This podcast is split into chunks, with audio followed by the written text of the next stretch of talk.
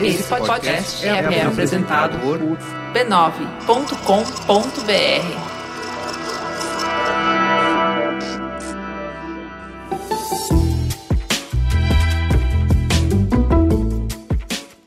Mamileiros e mamiletes, bem-vindos à nossa dose semanal de polêmica com empatia. Eu sou a Juva Lauer e hoje quem vai me ajudar a conduzir a conversa é o Pedro Menezes, porque a Cris está em casa descansando pro Amos, o bebê mais querido da podosfera, chegar em paz no tempo dele. Venham comigo. Antes da gente ir pra pauta, eu queria contar para vocês que eu estive na convenção da Bioderma para conversar com a força de vendas deles sobre empoderamento. E foi uma coisa muito, muito linda. É, a gente terminou super emocionado, eu chorando, eles chorando, muitas fichinhas caindo, muitas conexões é, se abrindo, muitos olhares iluminados. E a gente está muito feliz de fazer parte dessa trajetória, deste caminho. A Cris pediu para eu contar para vocês que o Mamilos tem agora uma super apresentação do que, que a gente faz como criadoras de conteúdo e como comunicadoras. Então, para quem ama mamilos, para quem ama a Juva Laura Cris Bartz, se vocês quiserem que a gente vá até a sua empresa, vá até a sua faculdade, se vocês quiserem fazer projetos junto com a gente, entre em contato no mamilos@b9.com.br que a gente manda essa super apresentação para vocês, tá bom? E vamos para a pauta. Teta, senta que lá vem polêmica. Vamos então para a teta e eu vou introduzir o assunto. Na última quinta, dia 15 de maio, o IBGE desmentiu o presidente Temer, que em entrevista à CBN havia sustentado que o aumento do índice de desemprego representava um dado positivo, mostrando uma clara recuperação da economia. Segundo o presidente, o índice havia aumentado em função da diminuição do número de desalentados, os brasileiros que, abatidos pela crise, desistiram de procurar trabalho. O presidente falou assim: quando a economia melhora, as pessoas que estavam desalentadas e não procuravam emprego começam a procurar emprego. Como não há emprego para todos, isso eu reconheço, ele não consegue o um emprego. Ele entra ou reentra na área dos desempregados. Mas é interessante, eu volto a dizer. É um fato positivo. Mas os dados não suportam a visão otimista do presidente. Segundo o IBGE, o número de desalentados está longe de diminuir. Ao contrário, aumentou para 4,6 milhões, o maior de toda a série histórica. O exército de pessoas sem esperança de se recolocar cresceu 64% desde que Temer vestiu a faixa. A subutilização da força de trabalho também atingiu nível recorde. O índice acaba de bater em 24,7%, o maior desde o início da PNAD contínua em 2012. Hoje, falta trabalho para 27,7 milhões de brasileiros, somando desempregados, subocupados e desalentados. Esse cenário é particularmente importante porque fechamos 2017 com quase 15 milhões de pessoas vivendo em pobreza extrema. É uma derrota pungente para o país que chegou a erradicar 75% da pobreza extrema, de acordo com cálculos da Organização das Nações Unidas para Alimentação e Agricultura. Alguns economistas defendem que é justamente a deterioração do mercado de trabalho que explica esse quadro desolador. Há menos formalidade, ou seja, há pessoas trabalhando sem carteira assinada, enquanto os salários em geral não estão crescendo. Para entender melhor como são calculados esses índices, o que significam, como impactam a economia e a vida das pessoas e quais são as ferramentas e abordagens para tentar reverter esse quadro, reunimos uma equipe de especialistas do primeiro time de economistas do Brasil. Com a gente, Sérgio Pinheiro Firpo. Boa noite. Boa noite. Tudo bem? Se apresente. Quem é você na fila do pão, Firpo? Eu sou economista, trabalho no INSPER, dou aula de economia lá. E do outro lado, André Portela. Boa noite, professor. Boa noite. Tudo bem? Tudo bom. Quem é você na fila do pão? Eu sou economista também, como o Sérgio, professor da Escola de Economia de São Paulo, da Fundação Getúlio Vargas. É, colega do Márcio Holland, que a gente gosta muito aqui, e também da Lilian Furquim, que também veio no Mamilos e que a gente gosta muito também. Olha, a Lilian foi uma das pessoas que a gente leu o, a tese de mestrado para fazer a pauta, e a gente citou aqui que a tese dela era super legal, e várias pessoas leram a tese dela também. Oh, fala para ela agora fazer um livro. Mas é muito boa, muito gostosa de ler. Então, meninos, vamos começar perguntando assim, como é que a gente calcula esses índices e por que que existe esse espaço para debate? O que que compõe esses índices que dá espaço para você ter interpretações diferentes? Eu acho que o que tem acontecido no Brasil é que a taxa de desemprego ela cresceu recentemente e parecia que ia começar a cair. Né? E essa queda, de certa forma, tem a ver com parcela da população que sai do que a gente chama de população economicamente ativa. Ela simplesmente para de procurar emprego, está desocupada, né? mas depois de tanto tempo é, sem arrumar um emprego sai da força de trabalho. Né, e são os desalentados. E aí, na hora que você calcula né, a taxa de desemprego, sem essa parcela né, que ficou desalentada, a taxa pode cair. Né? Então, o que acontece muitas vezes é que a taxa de desemprego pode cair, porque da forma como ela é medida, sem ser essa taxa de desemprego mais ampla, que se passou a ser calculada recentemente com os dados do IBGE, você não leva em conta esse efeito do desalento ou mesmo da subutilização. É que é um negócio que a gente sempre fala quando fala de economia é que os números não mentem, mas torturados eles falam qualquer coisa que você quiser, né? Então depende do que você está vendo. Quem usa esse número sem contar os desalentados, por exemplo, quem fala, olha, pessoal, temos boas notícias, o desemprego caiu. Sabe que caiu porque o número de desalentados aumentou, por exemplo. Nem sempre. Isso não é verdade, né? Depende bastante de como que a economia tem passado nos últimos anos, né? Então, a gente tem a gente passou por uma crise muito longa e muito profunda, né? Então, isso fez com que as pessoas tivessem ficado no desemprego por muito tempo, né? Chega uma hora que a pessoa para de procurar, ou procura com uma intensidade muito pequena, né, que é quase que irrelevante, é como se ela não tivesse saindo do sofá e se pergunta para ela: "O que que você fez para procurar emprego?" "Ah, pensei em abrir o jornal", né? Então, ou seja, não fez nada, né? Então, esse cara é o desalentado, né? Mas nem sempre é verdade que quando a taxa de desemprego está baixa, é porque existe uma massa enorme de pessoas que desistiram de procurar emprego. Há situações em que, na verdade, a economia está muito bem, né? E a taxa de participação é relativamente alta e a não, taxa de desemprego vivemos, é baixa. Vivemos isso há pouco tempo, não, não faz tanto tempo a ponto de eu não lembrar. Isso. Mas o que eu quero dizer é o seguinte: essa polêmica em torno do que quer dizer o recentemente, né? Quando a gente fala. É que agora, nesse caso, é o número de desemprego aumentou e o presidente falou: ah, isso é porque as pessoas voltaram a procurar emprego. Olha só que boa notícia. Então, o fato de o número de desemprego ter aumentado não é uma má notícia. Calma, gente. E aí vai o IBGE e fala assim: não, não é isso o número de pessoas desalentadas aumentou também. O que eu quero dizer é, é muito difícil que uma pessoa nessa posição, o presidente, que tem acesso aos números, que tem acesso a todos os outros índices da economia, tenha sido um engano mal informado. É isso que eu acho. Entende? A gente está em ano eleitoral, né? Acho que é, isso explica bastante da é forma isso. como se utiliza. Eu acho que tem uma questão conceitual que é importante tá claro aqui para a gente né, discutir. Às vezes a gente usa a mesma palavra com sentidos diferentes ou mesmo com definições ou medidas diferentes. Uhum. O que eu quero dizer com isso, o que a gente fala de taxa de desemprego? É uma razão de dois números. E o número do denominador é o número de pessoas, é a soma do número de pessoas que estão trabalhando mais o número de pessoas que estão procurando emprego, uhum. fazendo esforço efetivo para um emprego. Uhum. E no numerador é o número de pessoas que não estão trabalhando, mas que estão procurando trabalho. É essa a razão. Então, desalentado não está entrando nesse cálculo. Sim. Se você agora começa a botar você vai começa a entrar gente nesse cálculo que não estava nem no denominador nem no numerador, mas começa a entrar muito mais fortemente no numerador que no denominador, esse número sobe. É Sim. isso que aconteceu, é isso que o Sérgio quis falar. Se eu quiser definir desempregado em que eu inclua essa pessoa que não está trabalhando e não fez esforço para procurar emprego, e eu quero incluir ele na, na, minha conta, aí eu vou ter uma outra definição de desemprego. Sim. Tá certo? Então, essa confusão, que eu acho que é mais confusão conceitual ou usar a mesma palavra para outras coisas, dizer que mentiu ou não mentiu, eu acho que é só de delimitar melhor os termos. Pode sim muito bem acontecer disso. Nessa definição de taxa de desemprego que eu falei, o desemprego subir, porque uma opção de gente que antes não procurava emprego porque achava que não valia nem a pena o esforço, e aí de repente, pô, pode ser que agora se eu fizer esse esforço, eu tenha chance de conseguir porque alguma coisa o... porque está ficando menos pior,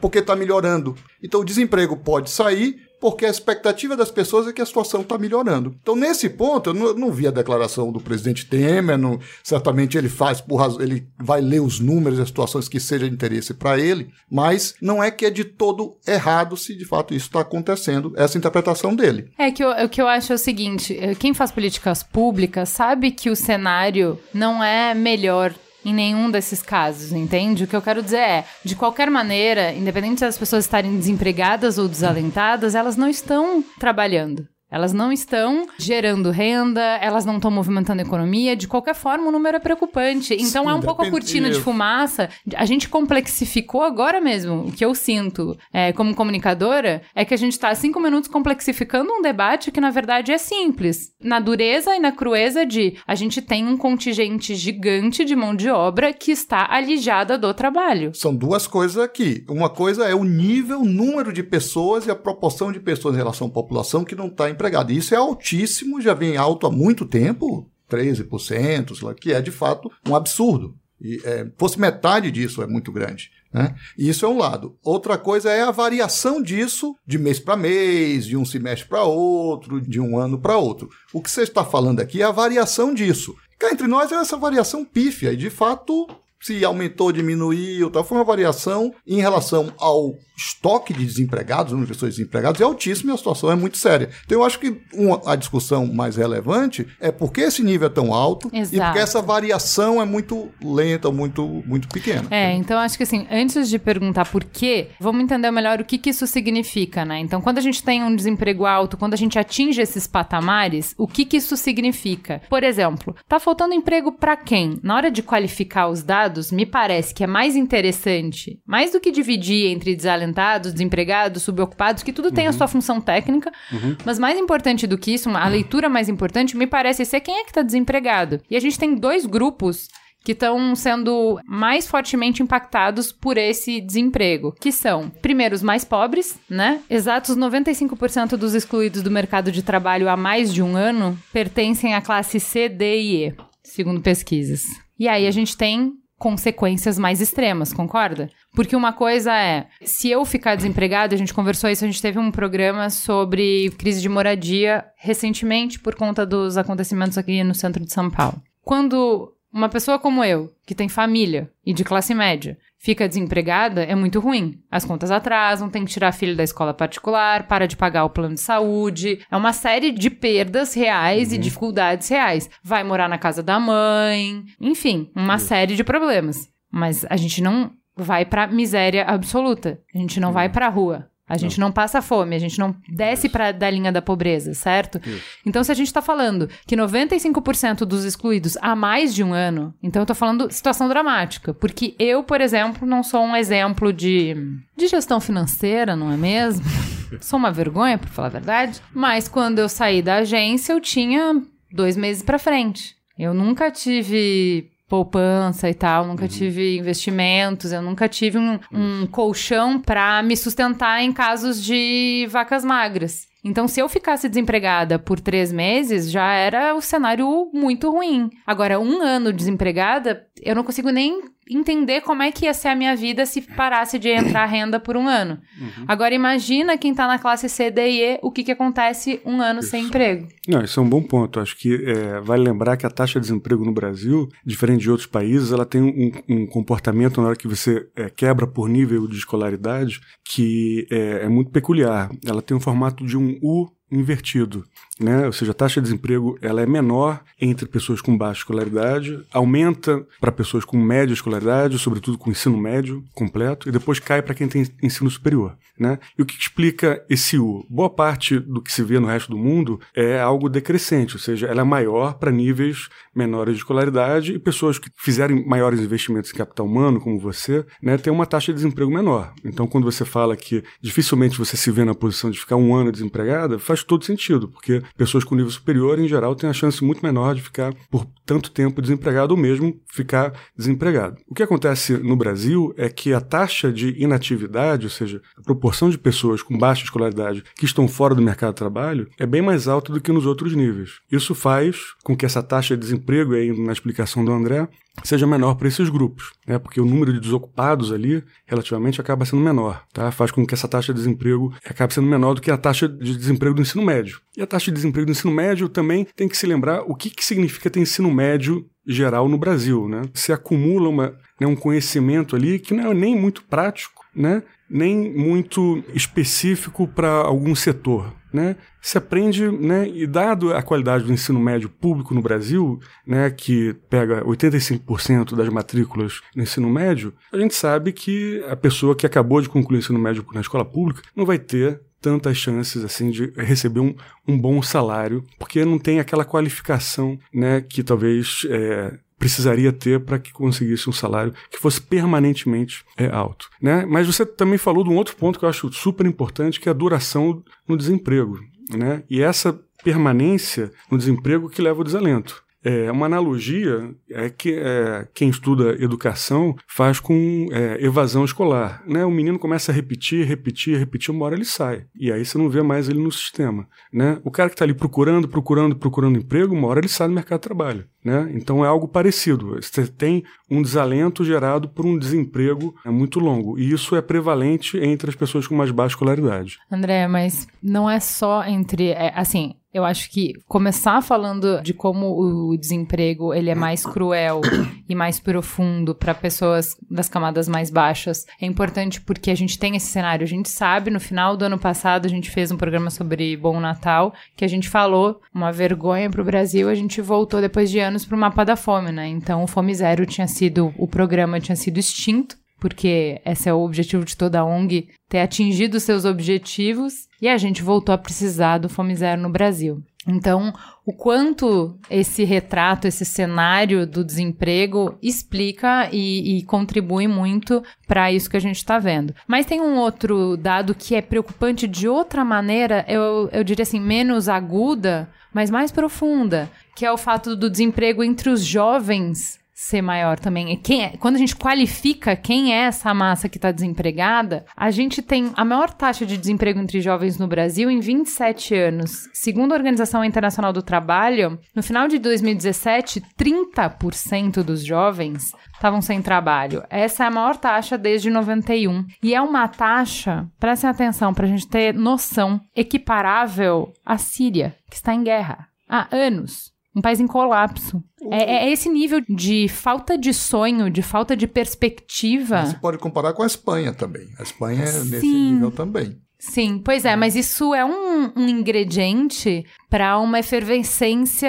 política, né? O desemprego jovem no Brasil tem uma peculiaridade, não sei se só aqui no Brasil, mas que é, é uma situação interessante. Tem um, um estudo que isso vale para os anos 2000, para os dados de lá, não sei se está valendo para hoje, mas que eu acho que chama bastante atenção a peculiaridade do desemprego do jovem aqui no Brasil. Um estudo de dois autores, colegas nossos, Reinaldo Fernandes e uma coautora, a Priscila, em que eles compararam a taxa de desemprego de jovens do Brasil contra a taxa de desemprego de adultos. E aí, taxa de desemprego de jovens é duas, às vezes até três vezes mais que a taxa de desemprego de adultos no Brasil. E aí, eles tentaram explicar por que, por que essa diferença. Uhum. E eles perceberam o seguinte: a taxa de desemprego, você pode pensar ela como se fosse a composição de duas coisas. Uma, a taxa de achar um emprego, a probabilidade de você conseguir um emprego, vezes o tempo médio que você fica no emprego. O que eles perceberam é que a chance de um jovem naquela época achar emprego é a mesma de um adulto. Só que a ele muda mais diferença rápido. muda mais rápido. Jovem roda no Ah, mercado de mentira. trabalho. E roda muito. Agora, Ô, geração Y dando trabalho. então, agora, por quê? Pode ser por duas razões. E isso- aí o estudo não conseguiu separar essas duas razões. Uma razão é o jovem quer experimentar, não gostei desse, vou para aquele, troco, vai, tá, Hum. é, entre e sai, entre e sai, etc. Ou pode ser a própria firma também não conhece Precarização de não emprego conhece também. bem o jovem, não sabe se. Então vamos experimentar com esse jovem, ah, não deu, vai, vai outro, etc. Eu acho que é uma combinação disso aí, embora eu, se fosse escolher um, eu acho que é muito mais o lado do jovem estar experimentando, Sim. trocando. Então a gente tem uma peculiaridade do desemprego do, do jovem por causa de- desse aspecto, o que é natural nessa fase da vida. Né? Então isso explica o caso do desemprego jovem no Brasil. Da Síria eu não sei, mas posso imaginar por quê. No caso da Espanha, é mais o desalento. É mais não sair para procurar. Fica em casa, fica com os pais, vai fazendo. Até conseguir ter aquele emprego que seria o emprego do sonho. Então, mas André, assim, o que eu vejo assim, esse perfil de jovem que fica tentando vários empregos até chegar no emprego dos sonhos, perfil classe média não impacta nesse índice. Pouquíssimo impacta, porque é pouca não gente. Não é verdade, não é verdade. O que o Sérgio falou foi exatamente isso. Mesmo para o desemprego em relação à escolaridade é um U invertido. Sim. Ele é maior quem tem nível de escolaridade relativamente maior. Médio. Ensino médio, etc. O jovem que não completou nem o ensino fundamental, esse faz tudo para pegar alguma coisa e ficar. Esse, esse se mata, porque as possibilidades deles ter alguma coisa são baixas, são pequenas, eles agarram qualquer chance. É, então, mas o que eu quero dizer é o seguinte: me incomoda um pouco esse perfil de tipo, ah, o jovem que tá aí experimentando várias coisas, porque não me parece que um jovem classe C, D e E que conseguiu chegar no segundo grau, que é justamente o topo do U, né? Que é o cara que tá mais exposto ao desemprego, que ele fique brincando de correr atrás de um emprego para outro porque ele quer procurar uma oportunidade melhor. Porque é conta para pagar, é a realidade. A renda dele compõe a renda familiar. Então não me parece que uma explicação tão simples consiga dar conta do universo inteiro. Embora ela daria conta, por exemplo, para classe média. Seria ok, você tá na casa da sua mãe, você ainda pode fazer escolhas e aí você fica indo de um emprego para o outro até achar o que você se sente melhor, acha que tem mais possibilidade de crescer e tal. O que eu acho mais impactante desse índice ser maior entre jovens é que a gente pega, por exemplo, se você pegar no início da sua carreira e já começar atrasado, entre aspas, vai ficar um, dois anos tentando conseguir entrar no mercado de trabalho sem entrar, você perde justamente os anos de formação. Então, os seus colegas já estão avançados e uma coisa que é muito cruel no nosso mercado de trabalho é para te contratarem para posições iniciais te pedem experiência, que é uma coisa bizarra. Eu lembro que quando eu entrei no mercado de trabalho como estagiária, pediam experiência para estagiário. É surreal. E aí, depois se pedem é, experiência para estagiário, imagina quando você tem cinco anos a mais. Então você já deveria, já se espera que você tenha uma determinada experiência em determinada idade. E aí você não consegue mais atingir aquilo ali. Você tá sempre muito atrás da carruagem. Então é isso que me impacta, que você fica marcado na largada da sua vida profissional. Então é um contingente muito grande que representa o potencial do país, o futuro do país, e que fica numa posição assim. É, eu lembro do que é a pressão de você saber que você tem que dar certo na vida, né? Seus pais investiram tanto em você, você tá lá e agora você tem que virar. Se é justamente nessa etapa que o desemprego mais pega e a gente atinge um contingente muito grande de pessoas, eu entendo quando falam que isso é um caldeirão em ebulição que gerou a Primavera Árabe, que gerou uma série de movimentos na Espanha, que gera movimentos na Síria, enfim, é um elemento de hum, desestabilização social. Né? Você tem muitos jovens desempregados é um elemento de desestabilização social forte. Agora vamos falar um pouco sobre como isso impacta, entendendo quem são as pessoas que são mais impactadas. Por que, que desemprego é um dos índices que mais importam na economia? Como é que o desemprego afeta os outros índices econômicos? Taxa de desemprego é usado como um dos antecedentes, né, uma dessas variáveis que as pessoas olham para prever o que, que vai acontecer né, com o crescimento do PIB. Então, por exemplo, olha-se muito para a taxa de desemprego americana para saber o que, que deve acontecer com o PIB, se vai crescer ou não, e como que o Banco Central lá vai reagir a isso, se vai baixar ou não taxa de juros. Porque essas coisas estão todas correlacionadas. Então, taxa de desemprego é um indicador super importante para essas medidas macroeconômicas usuais. É óbvio que é, taxa de desemprego ela também pode ser um indicador do quanto que a gente vai gerar de produto no futuro, né, ou de renda no futuro. É, se a taxa de desemprego é muito alta, a gente está é, simplesmente dizendo que tem uma parcela grande da nossa população que a gente não está utilizando para gerar renda. Né? Então isso pode ter um impacto lá na frente. Mas tem outras variáveis também que são importantes para isso. Produtividade, por exemplo, está muito mais relacionado menos a questões de curto prazo, se a taxa de desemprego flutua muito né, entre um trimestre e outro, como o André estava dizendo, e mais a questões estruturais da economia, né? como, por exemplo, a qualidade da nossa educação, se os arranjos institucionais são tais que favorecem competição, né? ou se há um mercado é, muito concentrado, qual o papel é, do governo ou do Estado na economia, se intervém muito ou pouco. Tudo isso afeta bastante né, a produtividade do país. Por exemplo, a gente sabe, né, nesse período de crise, que a taxa de desemprego foi crescendo ao longo do tempo, mas a gente viu uma parcela em torno de 11, 12% da população ocupada que não estava nem aí para desemprego. Quem são eles? É o setor público. Quem tem estabilidade não se preocupa muito com o que está acontecendo no mercado de trabalho. Você não vai ser atingido por isso. Isso faz com que diversos jovens, né, sobretudo jovens né, da classe média, que talvez não passem por longos períodos de desemprego, mas fiquem fora da força de trabalho, ao se formarem né, nas universidades públicas em geral, passem um, dois, três anos estudando para concurso. Por quê? Porque sabem que vão ter depois uma estabilidade no emprego. Agora, se há uma diferença de produtividade entre setores, né, se o setor privado né, tem potencial para ser um setor muito mais produtivo do que o setor público, né, imagina uma ocupação que você está lá carimbando papel né, diariamente, né, mas está ganhando um salário super alto e ao mesmo tempo estável o seu emprego. Qual é o impacto que isso tem sobre produtividade se todos os jovens mais talentosos passam a procurar um emprego como esse. Né? Então a gente tem uma série de distorções né, na nossa economia que afetam produtividade que não necessariamente passam pelo desemprego alto. O desemprego alto é um problema social, né, como você bem frisou, é algo que afeta sobretudo os mais jovens, os jovens né, mais vulneráveis. Na hora que você vê, por exemplo, a né, taxa de desemprego por renda da família, ou uma, uma proxy melhor, talvez seja por escolaridade do chefe,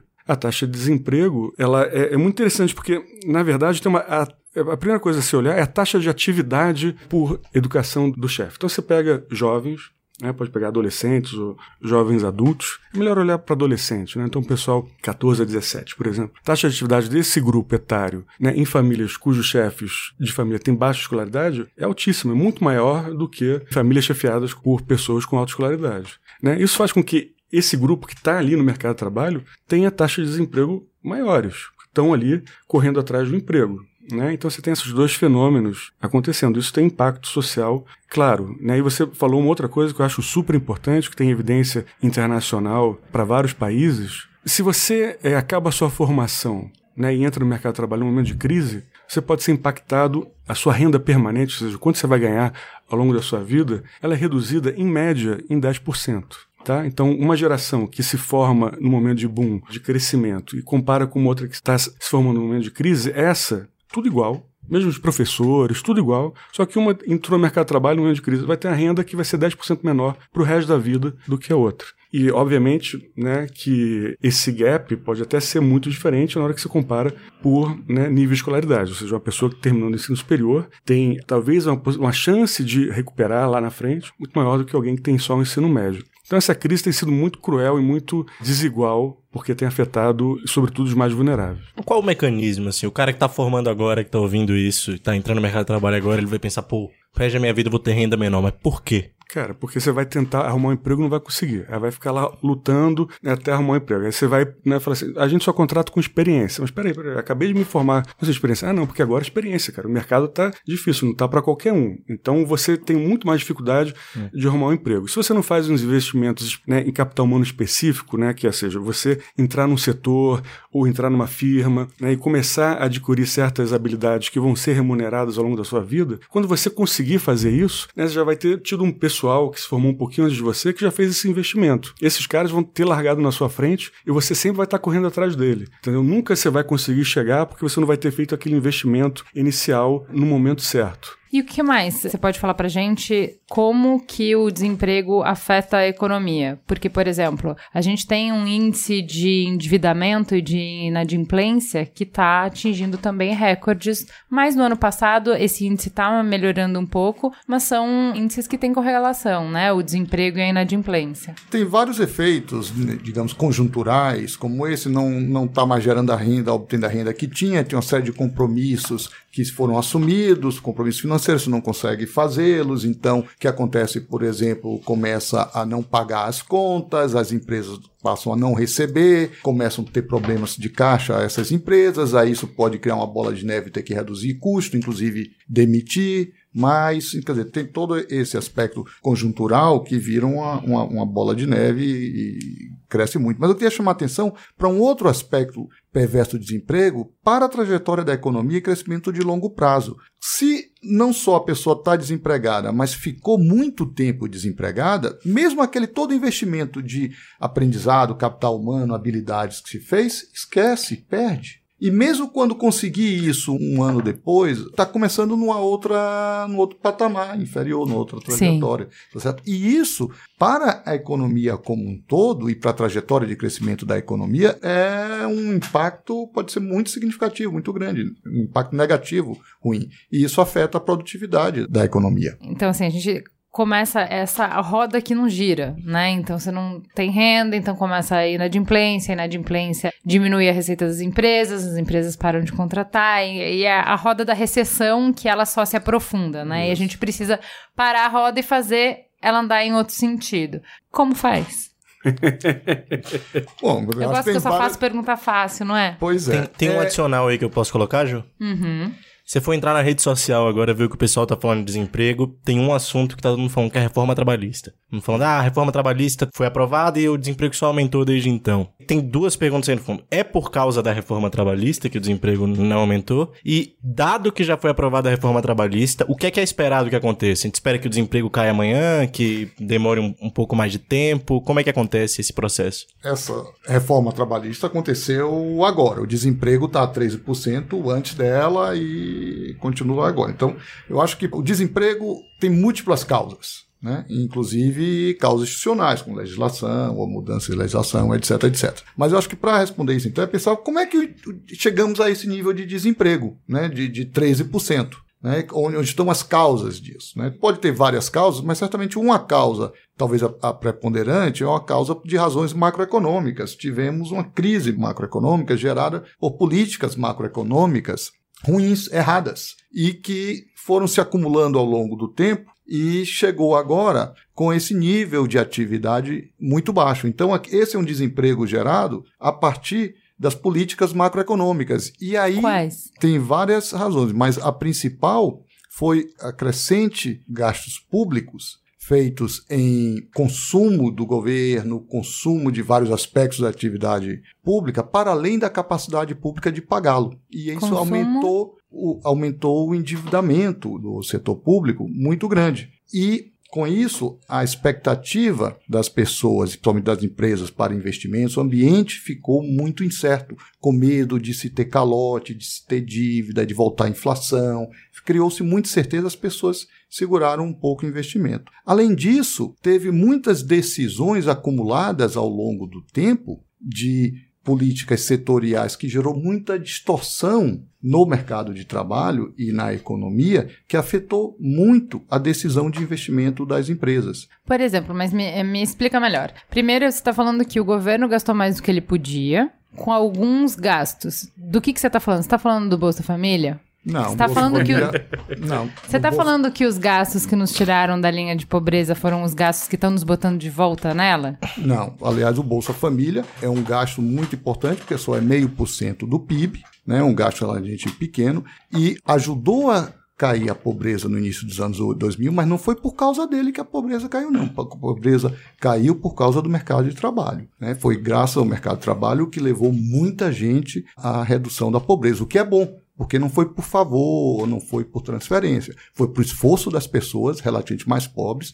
que eles, por mérito deles e delas, que saíram da pobreza. O gasto que eu falo é o gasto, a grande parte do gasto do governo, em especial o aumento que se teve grande em dois tipos de gastos. De um lado, os gastos devido às nossas regras existentes nos programas de pensão e aposentadoria, tanto em INSS quanto principalmente do setor público, para funcionários e aposentados do setor público, esse aumentou muito. Tá isso só, tem um programa do só, Márcio Holland só falando sobre isso. isso. Só isso. Já então, tem. só para te dar uma ideia, no período em que a desigualdade salarial entre os empregados do setor privado caiu muito, a desigualdade entre os empregados do setor público, não. Tá certo? Num momento em que a economia estava crescendo para todo mundo e o salário crescendo para todo mundo, crescia muito mais do setor público. Então houve uma transferência muito grande de geração de riqueza da sociedade para o setor público. Uma outra coisa que fez foi um aumento grande do endividamento para empréstimos via BNDES para as empresas. E isso cresceu muito também, inclusive gerou endividamento e aumento da carga da dívida pública, que aumentou 20 pontos percentuais em relação ao, ao PIB. Ou seja, não tem segredo. A, Então, a soma das só. partes tem que ser igual ao todo. Então, mas é- Então, é, se tipo um pegar- metabolismo. Se você mexe numa coisa, mexe na outra. Isso. Esse dinheiro que nos Exatamente. custou o emprego de hoje, que foi investido E não é, gerou no o emprego que BNDES. imaginava. Ah, é, isso que eu ia perguntar, porque esse dinheiro não foi justamente o dinheiro que gerou os empregos de outrora? Não, Que não tirou- necessariamente. Não. Ao Assim, contrário. eu acho que- pense, pense uma seguinte situação. O exemplo que eu dou é um exemplo muito simples. Imagine você está morando, você vive de renda de aluguel. Você tem, você mora no seu apartamento, você tem um outro e você aluga esse seu apartamento. Aí, por alguma razão, por feitos de conjuntura, o valor do aluguel está altíssimo. Oba, tô rica! Voltou muito dinheiro. Então, porra, Vou fazer as viagens que eu nunca fiz. Vou aos restaurantes que eu nunca vou. Sabe mais, Sérgio, além do mais, eu vou fazer o seguinte: eu vou viajar tanto, mesmo que esse dinheiro não dê para entrar agora, eu boto no cartão de crédito que eu vou ficar pagando essas minhas viagens agora para os próximos cinco anos, porque o aluguel vai continuar muito alto. Adianta royalties do petróleo. Ah, Isso. Aí chega uma hora, por mudança de circunstância, o valor do aluguel cai a metade. E você está cheio de conta seu cartão de crédito a pagar. O que é que você faz? A gente fez isso com o país. É, eu acho que vale a pena também quebrar em, em dois períodos, né? Quando a gente pensa nessas políticas que geraram emprego, como você menciona, acho que na verdade foi uma série de circunstâncias, foram uma série de circunstâncias é, internacionais que ajudaram né, a gente a, a reduzir pobreza via mercado de trabalho, né? O Bolsa Família teve um papel importante em reduzir pobreza extrema, tá? Quando você não consegue chegar via mercado de trabalho, nos grotões, no Nordeste rural, você precisa de fato de uma política, né? Como o Bolsa Família, que é bem focalizada, que atinge realmente quem precisa, né? Mas boa parte do que aconteceu nos anos 2000 até pelos 2010 tem a ver com um mercado, com um cenário internacional bastante favorável, né? Sobretudo no que diz respeito ao boom de preços de commodities, que ajudou bastante a gente aqui, né? Não só a gente, mas a região inteira, na América Latina como um todo, a reduzir pobreza e a reduzir desigualdade. Tá? Isso é uma coisa importante. Óbvio que houve outras coisas importantes nesse período, como, por exemplo, né, o fato de boa parte da, da força de trabalho agora ter mais anos de escolaridade. Isso faz com que haja uma redução né, do prêmio salarial que existe entre uma pessoa com nível superior e uma pessoa com ensino médio, ou uma pessoa com ensino médio e uma pessoa sem é, instrução. Isso tudo foi sendo reduzido, assim como diversas outras desigualdades ou disparidades salariais que foram sendo reduzidas nesse período. Dos anos 2010 em diante, e aí o momento em que o colega do André, meu ex-colega Márcio Holland, foi secretário de Política Econômica, houve uma série de políticas bastante equivocadas no país. O André listou algumas delas. Né? mas acho que houve uma certa incerteza institucional com relação a regras. Então, por exemplo, o que aconteceu com a Petrobras nesse período com relação à política de preços? Para controlar a inflação, é basicamente utilizou-se a Petrobras como uma forma de, se você controla os preços dos combustíveis, talvez você consiga garantir né, uma inflação menor Sim. né, no momento seguinte. Isso tem impacto sobre a economia terrível, porque isso distorce na economia, porque os preços eles funcionam como um sinal de escassez relativa. Na hora que você, de uma maneira artificial, afeta esse sistema de preços, você gera muito ruído na economia. Isso a gente viu na Petrobras, a gente viu no sistema elétrico. A gente viu uma série de momentos em que houve uma intervenção estatal desnecessária, né, voluntariosa, achando que por meio dessa ação você conseguiria gerar emprego. Né? Então, por exemplo, desoneração da folha salarial foi uma política desastrosa em que se gastou muitos recursos públicos, abrindo mão de receita que seria importante para cobrir, por exemplo, o déficit da Previdência, né, achando que isso teria impacto sobre emprego. Tinha uma ideia né, de que assim, alguns né, colegas economistas gostam de dizer que esse período foi um, um, período em que se acreditou na economia do modo perpétuo, em que se você passa a gastar mais, isso vai gerar um crescimento da renda que vai... Né, Não, peraí, eu posso, posso fazer um outro exemplo?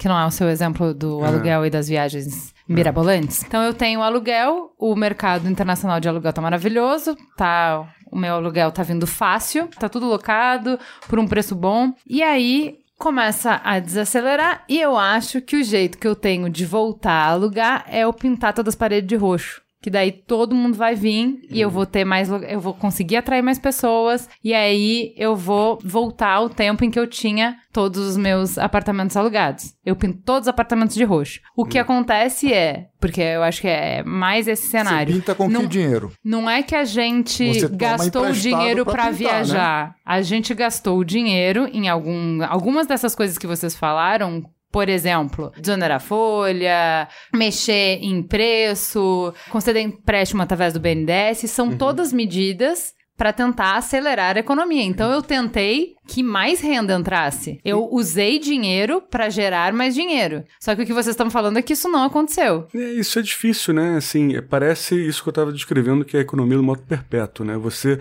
é, usa dinheiro para gerar mais dinheiro, que vai gerar mais dinheiro. É como se você não, simplesmente né, fosse capaz de, quase que magicamente, gerar renda simplesmente porque você é um governo que descobriu, né, um governo alquimista que conseguiu transformar metal em ouro. Eu Mas, acho que- Sérgio, além disso, é, é isso mesmo, é- é esse negócio. Mas tem uma premissa errada nesse seu exemplo, é que não aumentou o investimento, aumentou o consumo. Você comeu o dinheiro. Você olha os números do, do setor público, Isso. o dinheiro não foi para investimento. Não, mas foi é para que- consumo. É que a Então, o que é transferência, transferência para BNDES, teoricamente, é investimento. Não, É, mas então, mas essa, essa parcela que foi para o BNDES, em parte foi para a empresa, mas em, em parte foi para, inclusive, cobrir, dar dinheiro para empresas. E o que é que elas faziam com isso? Em vez de elas fazerem uma nova planta, elas compravam uma planta existente de uma outra pessoa. Você simplesmente trocou um investimento pelo outro. Você não, você não aumentou. a pegar. Você não aumentou o investimento, não Isso. aumentou a capacidade produtiva do país. Além disso,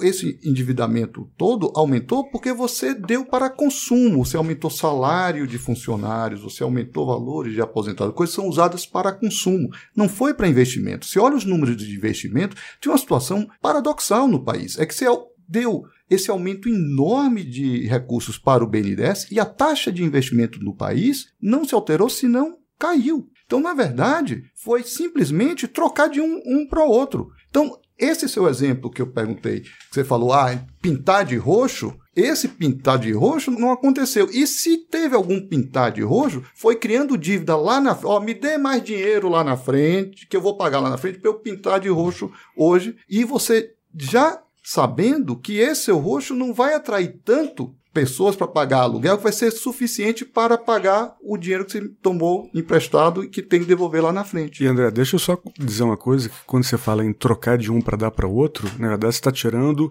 do pobre para Ah, dar para o empresário, concentrador de o, renda. o empresário né, que conseguiu um crédito subsidiado no BNDES. É aquilo que se chama de bolsa empresário, que é 10 vezes, ou foi, né?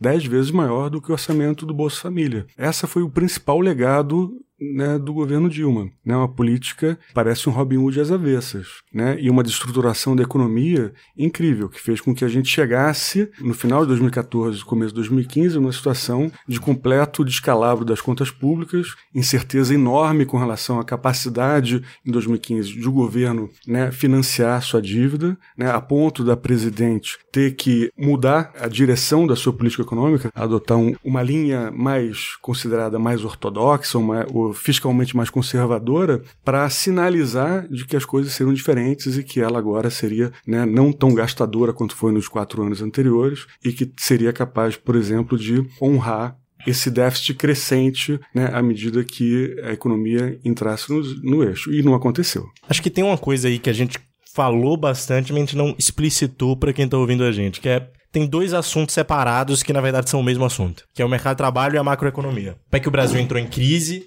e para que o mercado de trabalho tá ruim. E é como o Sérgio mesmo falou, é um pouco do mesmo assunto. E o que a gente tá falando aqui é mais ou menos o seguinte: o mercado de trabalho estava muito bom. É, de 2000, na década de 2000, o mercado de trabalho estava muito bom. Tudo que a gente queria que acontecesse, aconteceu pelo menos no mercado de trabalho privado, né? O, o André falou que o mercado de trabalho público, que não é exatamente um mercado de trabalho, mas enfim, é, foi diferente. E agora, desde 2014, 15, a gente começou a ter exatamente o oposto, que é tudo que a gente não quer que aconteça, começou a acontecer. Mais ou menos. A inflação baixou, a taxa Sim. de juros está baixa. Sim, mas no mercado de trabalho especificamente. Ah, o mercado de trabalho está ruim. É, o que a gente não queria que acontecesse no mercado de trabalho aconteceu. Então, acho que o ponto geral da discussão, e que seria legal a gente entrar, é como é que o governo, principalmente com políticas públicas, sorte, alta de preço de commodities, a gente não pode controlar. Não vamos falar disso. Mas como é que a gente pode ajudar o Brasil a ter mais dinâmicas boas e mais períodos bons do que períodos ruins?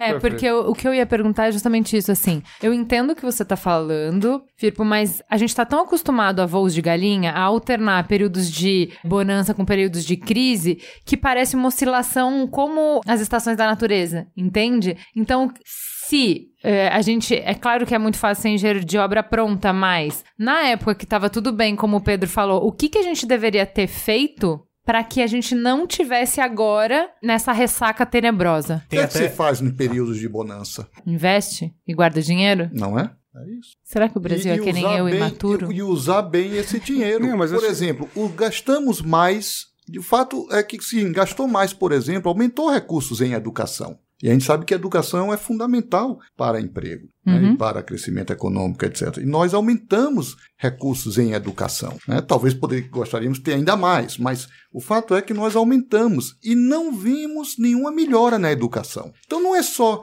que a gente não investiu e aqueles investimentos que a gente fez, poxa, não tem aqueles resultados que a gente imaginaria. viu? Tem alguma coisa errada que a gente está fazendo. O quê? Essa que é a pergunta.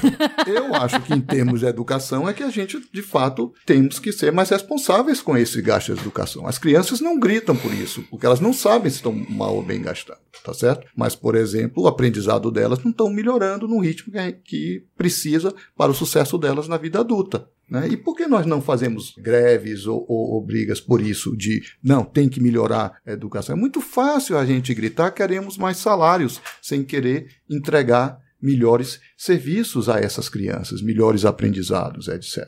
Eu acho que a gente tem que saber escolher bem nossas prioridades e estar mais alerta e, e mais atento ao que estão fazendo com esses recursos, porque são recursos da sociedade, são tirados de todos nós, às vezes até proporcionalmente mais entre quem pode pagar menos, são os mais pobres, e não, não entregamos a eles, enquanto sociedade, aquilo que merece e que se precisa.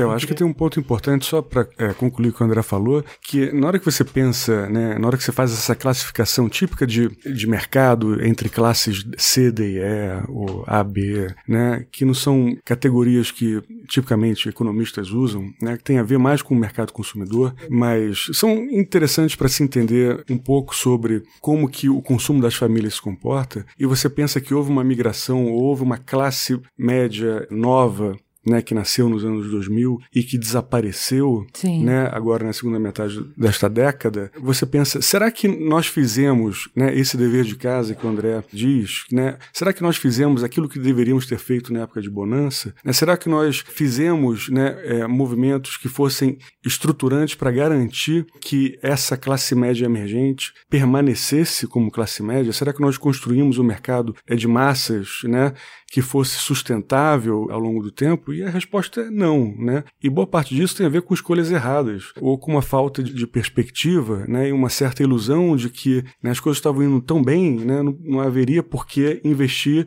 para melhorar quando você está indo bem. Né? E, na verdade, quando a hora que você vê educação, a gente gastou mais recursos em educação. A gente passou a gastar mais recursos né, de uma forma que não combateu a desigualdade. A gente passou a gastar mais com o ensino superior do que com o ensino infantil, por exemplo. Né? Ensino infantil é uma demanda muito recente e tem sido atendida apenas recentemente, né? mas ensino fundamental. A gente não fez a nossa lição de casa com relação à qualidade do ensino fundamental. A gente colocou crianças na escola, mas isso é um movimento que acontece né, há muito tempo, né, desde os anos 90. Não é recente, né? mas a gente não garantiu uma qualidade da educação pública que permitisse que essa classe média, uma vez né, que tivesse acesso à renda via emprego, permanecesse em postos de trabalho né, que fossem de qualidade. Né? O que a gente fez foi ter postos de trabalho que foram quase que ilusórios. Né? A gente criou uma série de novos empregos que se esvaíram, que acabaram. Miragem agora. no deserto. Foi, foi bastante. Essa é um, é um bom jeito de pensar. Aproveitando eh, esse ponto do Sérgio, eu acho que agora olhar um pouco para frente, né? Dado que estamos onde estamos, cometemos os erros que eventualmente cometemos, que o cenário é esse, quais são as abordagens, o que, que a gente tem dentro da nossa ferramenta e da nossa caixa de ferramentas de, de economista, o que, que vocês têm para nos dar, nos oferecer, o que, que o cardápio oferece?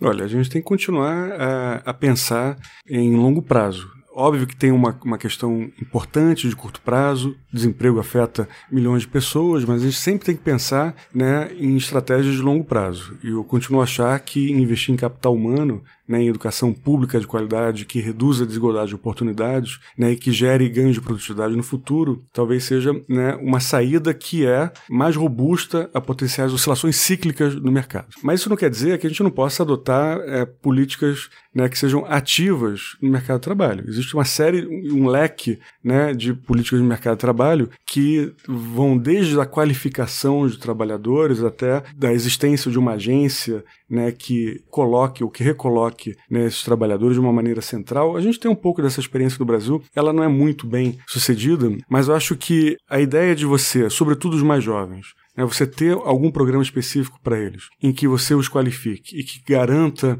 ou um emprego ou uma renda né, por um período, que faça com que haja investimentos em capital humano né, específico desses jovens em determinados setores ou dentro das firmas, em que essas firmas participem, né, talvez, da definição do que, que deve ser né, essa qualificação dos trabalhadores, acho que é uma saída é importante. A reforma trabalhista, ela, a gente vai ver os efeitos mais para frente. Acho que a gente não abordou outras coisas institucionais relevantes, né, e que geram, tem impacto sobre o mercado de trabalho, como por exemplo, FGTS, a multa do FGTS, que isso a gente sabe que tem impacto sobre desemprego. As pessoas, por exemplo, em momentos de, né, de crescimento econômico, pelo menos dos anos 2000, isso foi claro, né, tinha um incentivo a cavar suas próprias emissões para poder sacar ou ter acesso à multa do FGTS e ao saldo do FGTS. Né? Então tem uma série de incentivos relativamente perversos no Brasil que fazem com que o desemprego ainda seja relativamente alto. Né? O custo da mão de obra né, ainda é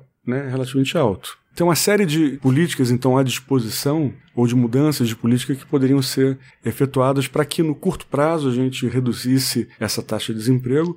Mas eu acho que o mais importante é o que o André falou né, no começo, que tem a ver com né, o nosso longo prazo. Né? E isso a gente não pode perder de vista. Tá, André, fora o longo prazo, no curto prazo, porque a ressaca tá brava, o que, que dá para fazer? Eu acho que o segredo sempre está, no caso do curto prazo, é muito esforço, muito trabalho, não desanime porque pegou uma contramaré, um vento, não foi culpa dessas pessoas que estão sofrendo, mas a saída depende muito delas, da capacidade de esforço criativo delas. É, mas a é economia está é uma... ruim. Pois é, a economia está ruim e para melhorar requer aumento de esforço e trabalho. A economia está ruim, hum. correto? Tem 13% de desempregado. Hum. Individualmente, a pessoa, o máximo que ela pode fazer é cuidar da vida dela. Uhum. Ela vai, vai se virar com o que dá. Tá certo? O que a gente pode fazer é políticas públicas que mitiguem e que melhorem essa situação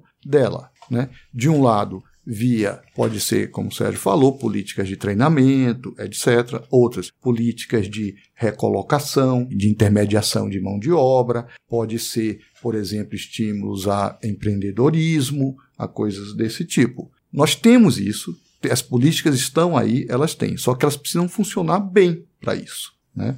Então, aqui eu não quero dourar a pílula, a situação é séria mesmo e requer muito trabalho, muito esforço das pessoas para criativamente achar a saída, a solução. Então, quando a gente faz políticas erradas lá atrás, é muito sério a responsabilidade disso e as consequências. Não, não podemos ficar brincando, é muito sério. Que esses erros não se repitam, que fique a lição. Eu acho que é importante a gente aprender com nossos erros. A saída, longo prazo, é aumento de produtividade. O que é que você faz no, no curto prazo? Não tem jeito, é políticas compensatórias para ajudar a essas pessoas transitarem até esperar a vinda de ventos melhores. Vinda de ventos melhores, o que pode acontecer? Pode vir uma outra bonança. Então vamos saber aproveitar a próxima bonança. Se não vier bonança, gente, é muito trabalho. Vou ter que ser mais tem que me qualificar melhor, temos que ter melhores investimentos, temos que ter capacidade de ser criativo, inventar novos bens e incorporar tecnologias, temos que ir à luta. Então, o que a gente pode fazer enquanto sociedade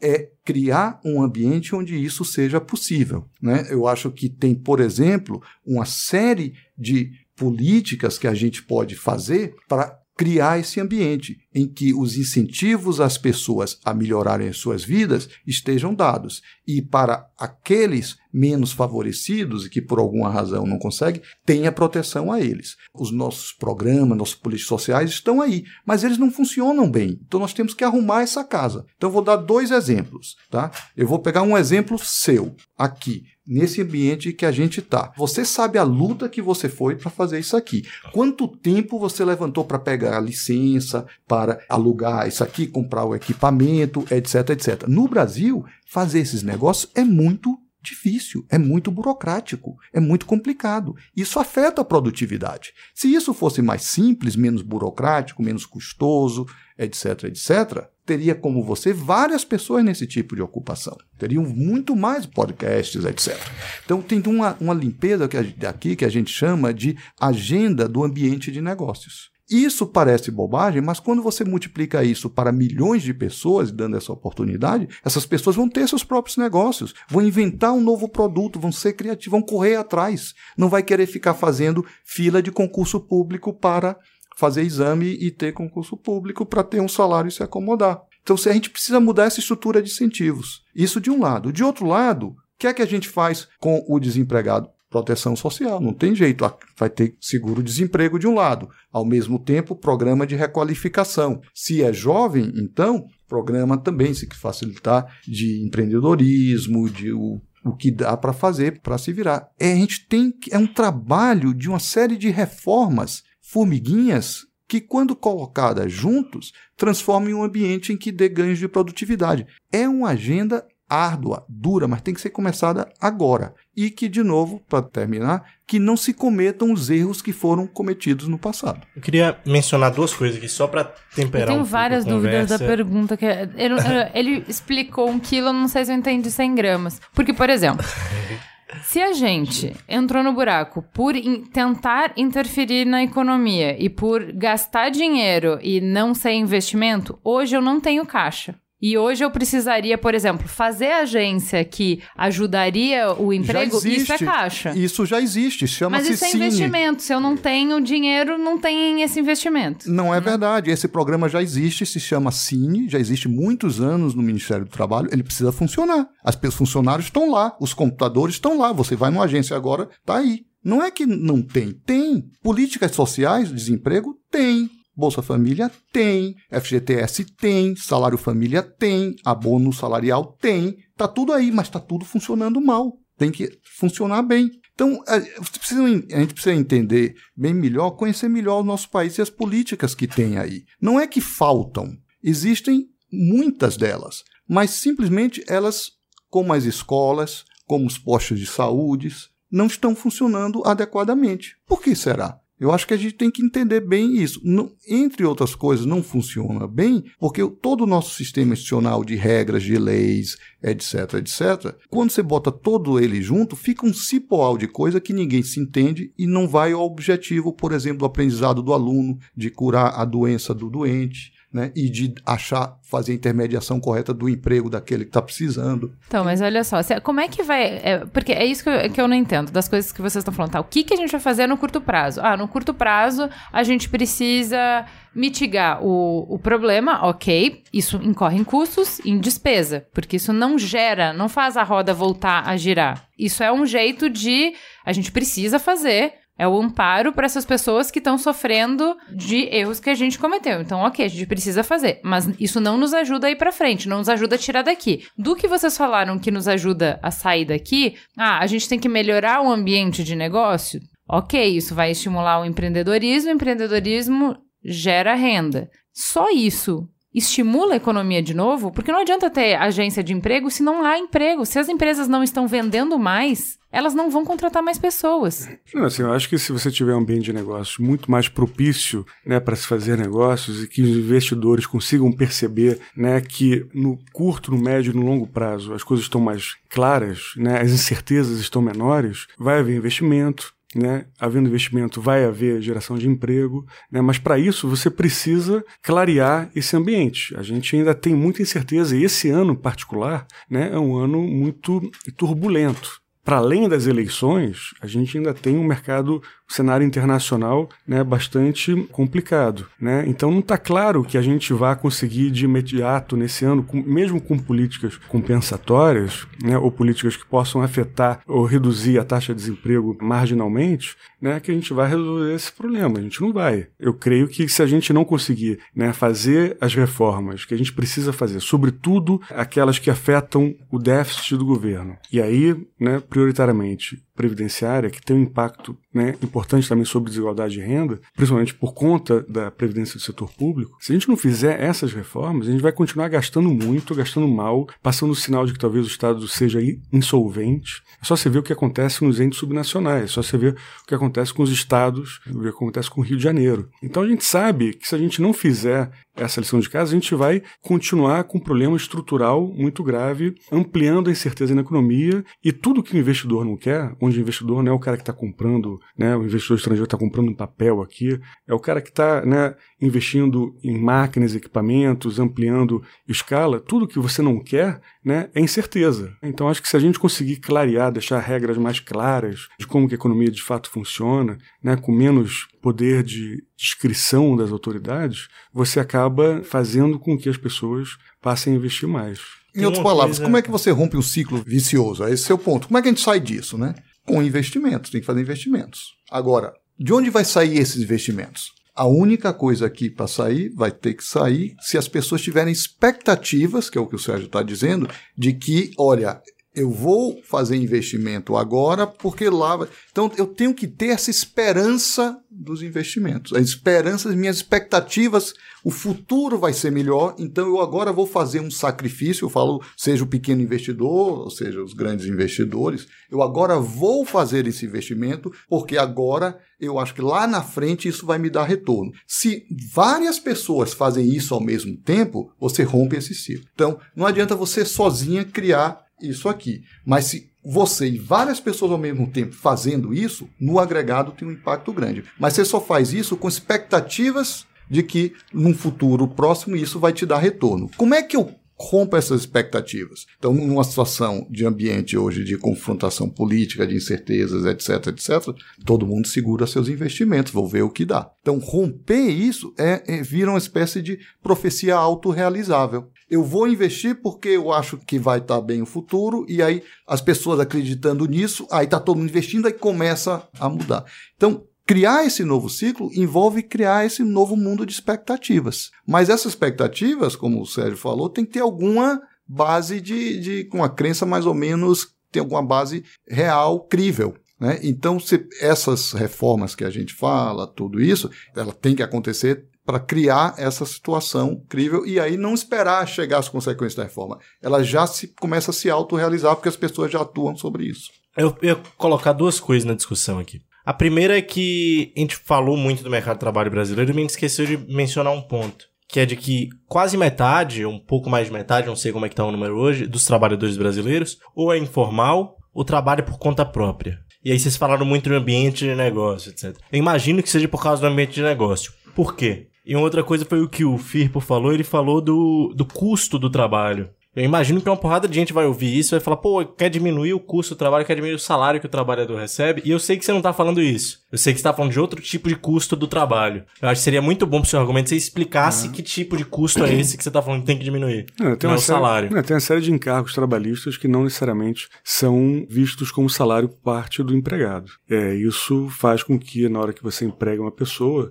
pagando mil, você tenha que desembolsar dois mil. Isso ainda é muito alto. Né? Você poderia reduzir para estimular emprego. Agora, a informalidade é de fato um problema é, do país. A gente conseguiu reduzir a informalidade lá atrás, agora a informalidade tem crescido. Ao mesmo tempo, eu não vejo com maus olhos o fato de parte dessa informalidade ser por conta do crescimento de conta próprias, ou seja, pessoas que trabalham, estão ocupadas por conta própria, né? Isso significa que elas só estão nessa atividade porque existe uma demanda para o serviço ou para o produto que elas vendem. E elas só entram nesse negócio porque existe uma expectativa né, de que elas vão conseguir vender algo, né? Então, isso é um sinal relativamente positivo para a economia. Agora, com relação à informalidade, isso reflete bastante ainda uma sociedade muito desigual que a gente tem. Na hora que você vê quem é informal, no sentido de não ter uma carteira assinada, um empregado sem carteira de trabalho, esse cara é o cara com baixa escolaridade. Né, o cara jovem com baixa escolaridade. É essa parcela da população mais vulnerável que está no mercado informal. Agora, boa parte desses jovens com baixa escolaridade são, na verdade, empregados sem carteira porque o pai perdeu o emprego por conta da recessão brutal que houve. E ele precisou precocemente entrar no mercado de trabalho. Isso, então, é fruto da, da recessão. Se a gente não tivesse tido uma recessão gerada por políticas econômicas muito mal elaboradas, a gente talvez não estivesse vendo esse fenômeno recente que é esse aumento da informalidade. A gente tem muito esse espírito empreendedor no Brasil, mas é um empreendedor de crise, né? Então eu vou dar um exemplo que não é exatamente o, o desse momento econômico que a gente tem, mas eu acho que, que dá para entender. Por exemplo, muito se tem celebrado o empreendedorismo materno. Né? O empreendedorismo materno mascara um dado muito mais profundo, que é a falta de oportunidade das mulheres, uma vez que elas têm filhos no mercado de trabalho. Então, a mulher tem um número que a, a caixa apante, sei lá, 50% das mulheres são demitidas no primeiro ano depois que têm filhos. Bom, elas continuam precisando de renda e, obviamente, muito mais, porque agora elas têm alguém para sustentar. Uhum. Elas não podem ficar paradas, então elas criam o próprio negócio. Então, é interessante, como eu falei no início, os números não mentem, mas torturados eles falam qualquer coisa. Você pode olhar isso como uma grande oportunidade, olha como as mulheres são empreendedoras, e é uma coisa completamente diferente de um programa, por exemplo, sei lá, ah, a gente tem, quando eu fui para Fortaleza, tava rolando um programa do governo para recém-formados para abrirem a sua primeira empresa. Então isso é uma oportunidade de mercado. Não é que eles não conseguem emprego, portanto, se viram e estão na universidade do corre. Não. Eles têm uma oportunidade, eles fazem um projeto, eles criam um plano de negócio, submetem ganham capital e eles não querem ir para a empresa, porque eles querem abrir um negócio deles. Isso é um cenário, mas o número dado é o mesmo. Ah, tem, a gente tem um número enorme de empreendedor. Conta por que eles estão empreendendo. E eu acho que isso é uma coisa que no Brasil a gente sempre mascarou com essa conversa de ah, o Brasil é muito empreendedor e tal. Ser um empreendedor por conta de não ter alternativa é a mesma coisa de ser um empreendedor, porque você tem um business, porque você tem uma visão, porque você tem um desejo ou uma invenção ou um, uma resposta para uma necessidade específica? Vocês acham que é a mesma coisa? Eu creio que não. Né? Eu acho que no Brasil que você tem, na verdade, é uma cultura que não favorece o empreendedorismo. Né? A gente tem uma criação, sobretudo entre os jovens da classe média, que não valoriza a pessoa que empreende né, valoriza talvez a pessoa que estuda, que se esforça, mas não necessariamente que se arrisca. Tá? Uhum. Isso tem bastante a ver com isso que eu falei sobre é, se focar para um emprego talvez mais seguro, né, com uma renda certa e sem, né, em que você sabe que não vai ser demitido, que é o setor público. A gente tem uma parcela muito grande né, de pessoas que, sobretudo com ensino superior, que vão para o setor público essa parcela ela não é desprezível. Na verdade, boa parte das pessoas que você conhece que tem ensino superior, elas ou estão no setor público, elas estão se preparando para entrar no setor público. E se você for, por exemplo, para o Nordeste, como você mencionou, isso é ainda mais importante. Diversas pessoas que estão concluindo ensino superior nas universidades públicas do Nordeste têm como sonho ingressar no setor público. Eu acho que existe né, uma cultura, né, e aí não é só cultura, também tem um cenário econômico, que faz com que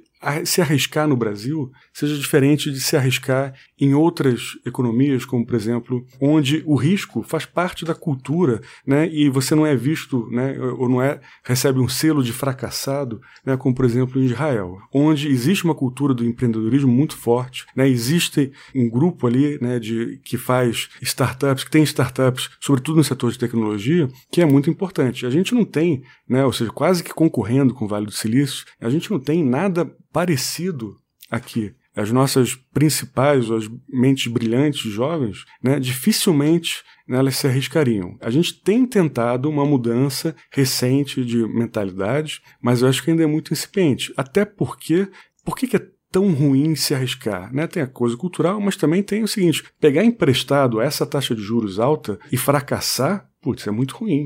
Então tem um ambiente econômico também que atrapalha bastante. Agora eu acho que as novas gerações elas têm uma atitude com relação ao empreendedorismo que é muito diferente da minha geração. Acho que os jovens que têm se formado, apesar de boa parte deles ainda se preocupar com essa estabilidade, né, eu acho que eles não veem também um emprego no setor privado como uma alternativa que seja a alternativa dos sonhos. Qual que é o seu emprego dos sonhos? Não necessariamente é trabalhar numa empresa grande, talvez seja montar a sua empresa. E isso acho que é uma mudança importante que talvez seja uma forma da gente é, reduzir desemprego lá na frente. Mas a gente tem um pano de fundo, um outro movimento que eu acho que impacta agora o mercado de trabalho e cria um certo desemprego que vamos chamar de estrutural, que é as mudanças tecnológicas que rapidamente vêm acontecendo com movimentos de globalização, etc., que está afetando o mundo inteiro e está afetando a gente também. Então, ao mesmo tempo que tem essa crise desse desemprego cíclico,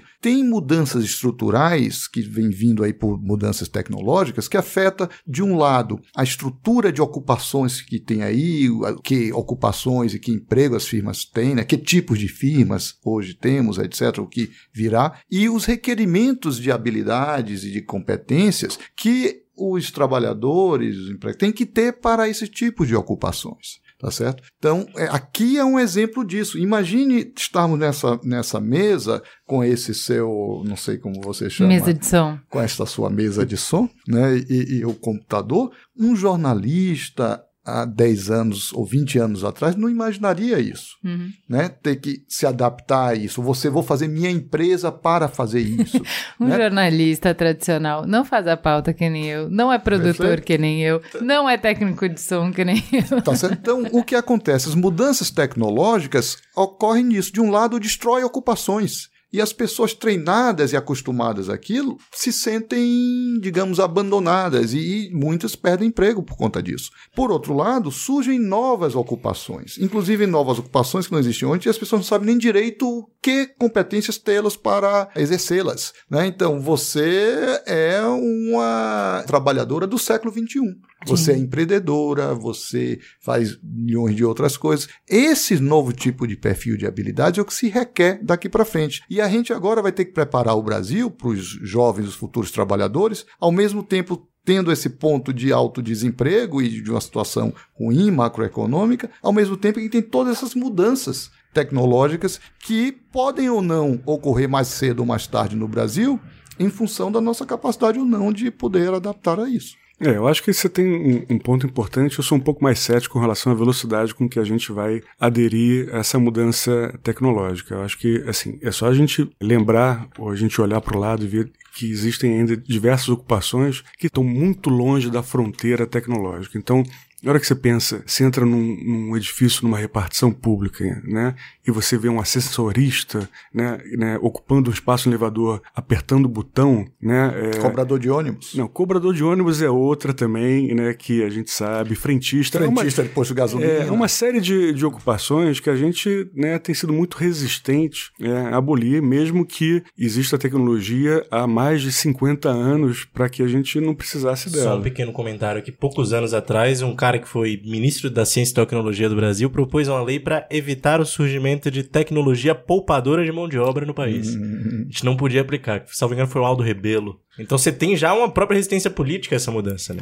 Ah. Pode ter gente organizada Isso. querendo não, não deixar isso, que isso aconteça. Isso, isso. Tem, uma, tem uma, uma luta das corporações ou das categorias é, preocupadas com isso, com potenciais novos entrantes ou com mudanças, é, como que o impacto de mudanças tecnológicas afeta, vão afetar a economia. Eu acho que então a gente vai demorar para fazer, para ter esse impacto aqui. E outra coisa importante é o seguinte: como a nossa economia é bastante fechada, né, a gente está muito pouco exposto ao mercado, ao comércio internacional, né, a gente consegue garantir margem de lucro para as empresas aqui, para as grandes empresas, as empresas produtivas, que são extraordinárias. E elas lutam né, avidamente por manter essas margens de lucro. Só a gente vê toda a discussão sobre né, Rota 2030, é, ou seja, os subsídios para o setor automotivo, para persistir, né, com ameaças né, constantes de que sairiam do país. Ao mesmo tempo, elas demandam serviços né, de empresas menores, né, empresas que muitas vezes ocupam trabalhadores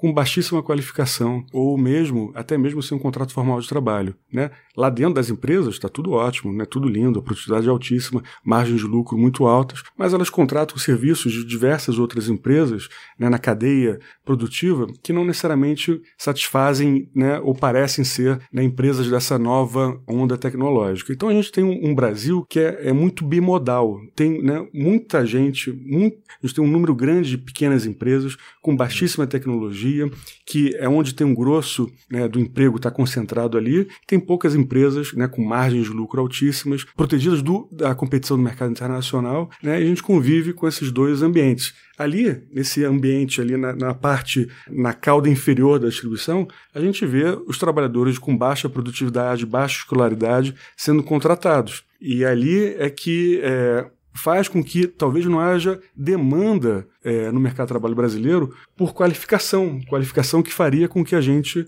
né, saísse talvez dessa armadilha né, de pobreza. A gente não pode nem dizer que é armadilha da classe de renda média, porque a gente tem que né, baixar um pouquinho a bola né, e reconhecer que é um país pobre e desigual. Eu acho que tem algumas premissas que não são necessariamente verdades. A gente sempre experimentou, no mundo mesmo na história do capitalismo, mudanças tecnológicas em que, sim, tem Adaptação. destruições, Uhum. tem destruições e tem criações. E nesse período de, de destruições, de fato, tem vítimas. E a pergunta é que essas coisas não são inevitáveis saudáveis elas podem ser, exatamente, são frutos, de, nossa, de construção humana. Então essas coisas podem ser, sim, evitadas num grande concerto de coesão social, etc. de fazer isso. São construções humanas. Então, Uhum. e- e- esse é o primeiro ponto. O que é que. O, o- então, na verdade, não está claro para mim de que é devastador, é inevitável. Quer dizer, antigamente se achava isso toda vez quando vinha uma nova máquina, uma coisa assim. E, e o mundo se adapta, as pessoas se adaptam, e nós vamos nos adaptar. Você tem a transição, né?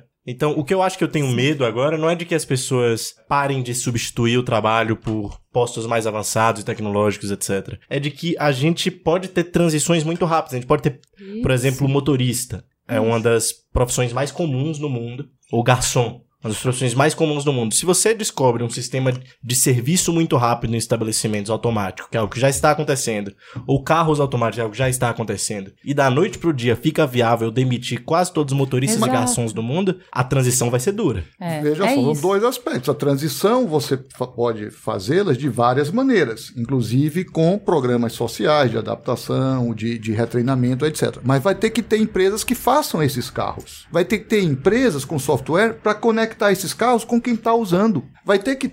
Novas ocupações surgem.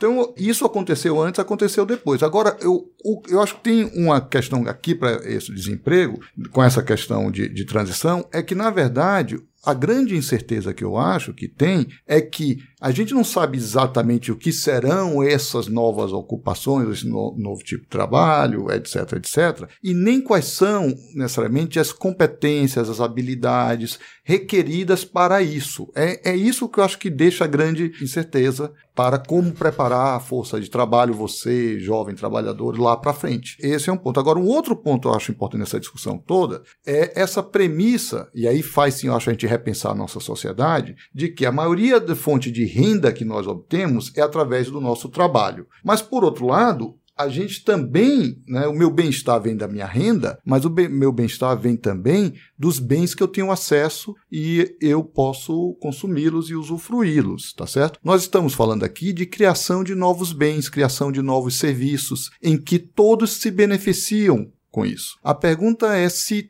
necessariamente o acesso a todos esses bens e serviços que estão sendo ficando mais baratos e mais acessíveis a todos, ele vai chegar a mim apenas por causa da minha renda que eu obtive pelo meu trabalho. Ele pode chegar a mim por vários outros caminhos e por várias outras maneiras. Tá certo? Então, a gente tem que pensar e ser criativo da forma em que como as pessoas se tornam autônomas para seguir a vida que elas querem e ter acesso a esses novos bens e serviços que geram melhor bem-estar para a sociedade e para as pessoas. Eu queria só colocar aqui um ponto é quando você se preocupa, por exemplo, com uma tecnologia que vai desempregar né, milhões de trabalhadores do dia para a noite, porque agora se inventou né, é, um carro que é, não precisa mais de motorista, né? então a gente não vai precisar mais da, ocupação de motorista. É, eu sou um pouco descrente com relação à velocidade que isso vai entrar, basicamente porque, do ponto de vista econômico,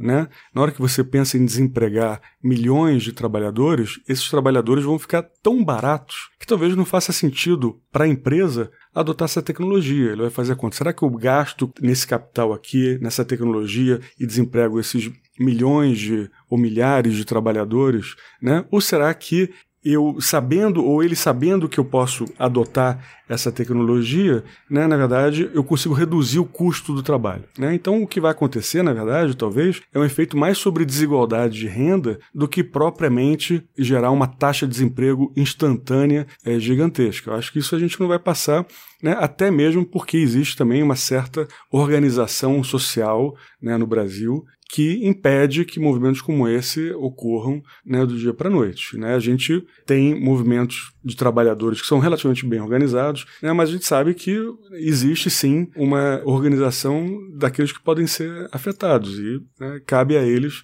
se organizarem e se movimentarem contra eventuais perdas. Mas eu acho, eu sou muito menos catastrófico com relação é uma adoção imediata de tecnologia poupadora de mão de obra no Brasil, porque não, no a experiência Brasil, recente não, é, não, não nos mostra isso. Muito bem, acho que temos um programa. Vamos para o farol aceso.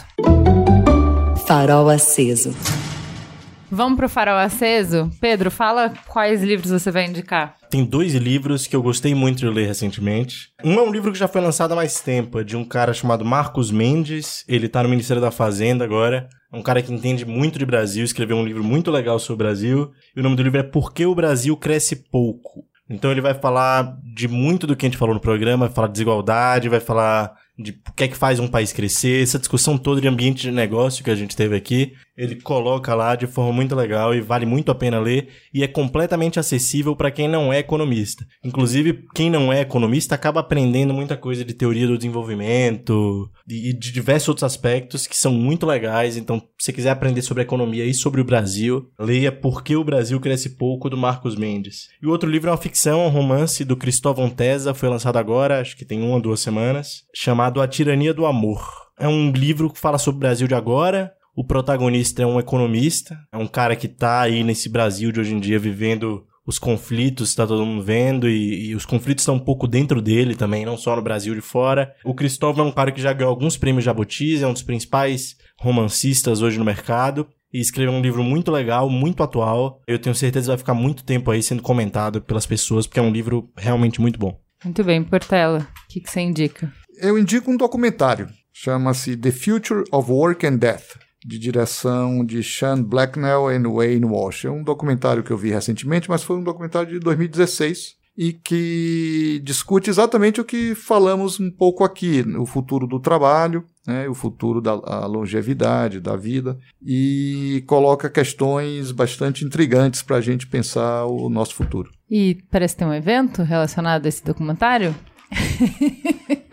Haverá uma apresentação desse documentário nesta próxima sexta-feira, dia 1 de junho, às creio que às seis e meia da tarde, no Reserva Cultural, ali da Avenida Paulista. E em seguida haverá um debate sobre essas questões. Eu acho que vai ser é, bastante interessante, como foi a conversa daqui de hoje. Muito bem. Firpo? Eu, no meu tempo livre, tenho é, tentado evitar livros técnicos e eu gosto muito de ler romance. Eu li recentemente um livro do escritor inglês Ian McEwan, é, chamado Na Praia, que é muito interessante, mostra bastante bem descreve de um jeito muito preciso como que era a geração né, que talvez tenha sido a geração dos meus pais e o, a forma como certos valores afetavam de maneira né, importante a vida de um casal que é descrito nesse livro. Né? É um livro sobre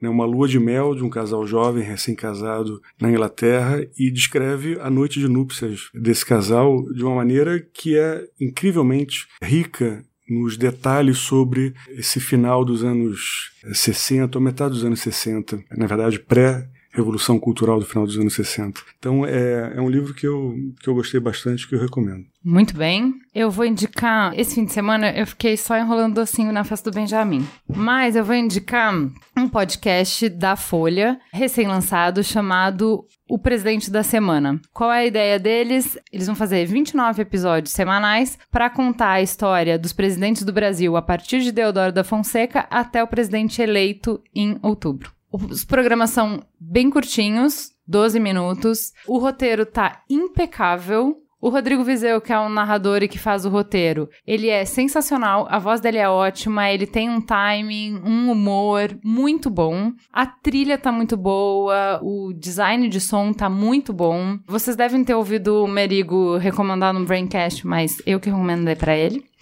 Realmente vale a pena, tá, gente? Eu acho que nos ajuda e ouvindo esses podcasts nos ajuda a ver como a história se repete, né? E no Brasil ela se repete com bastante frequência. Então é muito legal pra gente ter contexto das coisas, né? E eu queria indicar um lançamento. O livro foi lançado dia 17 de maio, da Ana Canosa, a sexóloga que já veio aqui fazer o programa 3 é Demais, que os mamileiros adoram. Ela escreveu o um livro chamado Sexoterapia, em que ela narra 15 casos de consultório dela, para mostrar como o sexo raramente é sobre sexo, né? Tudo é sobre sexo, menos sexo, sexo é sobre poder. Ela conta cada um dos casos e tem problematizações muito legais. Eu tenho certeza que vocês vão se identificar e identificar vários amigos e, e refletir sobre várias coisas. É muito provocativo. Os capítulos são super curtinhos. Eu li numa ida para Brasília. Então é isso, gente. Temos um programa. Fica gostando a sensação de ter entendido um pouco mais sobre desemprego, mercado de trabalho, economia e todos os assuntos que a gente falou aqui hoje. Obrigada, gente. Até mais. Obrigado.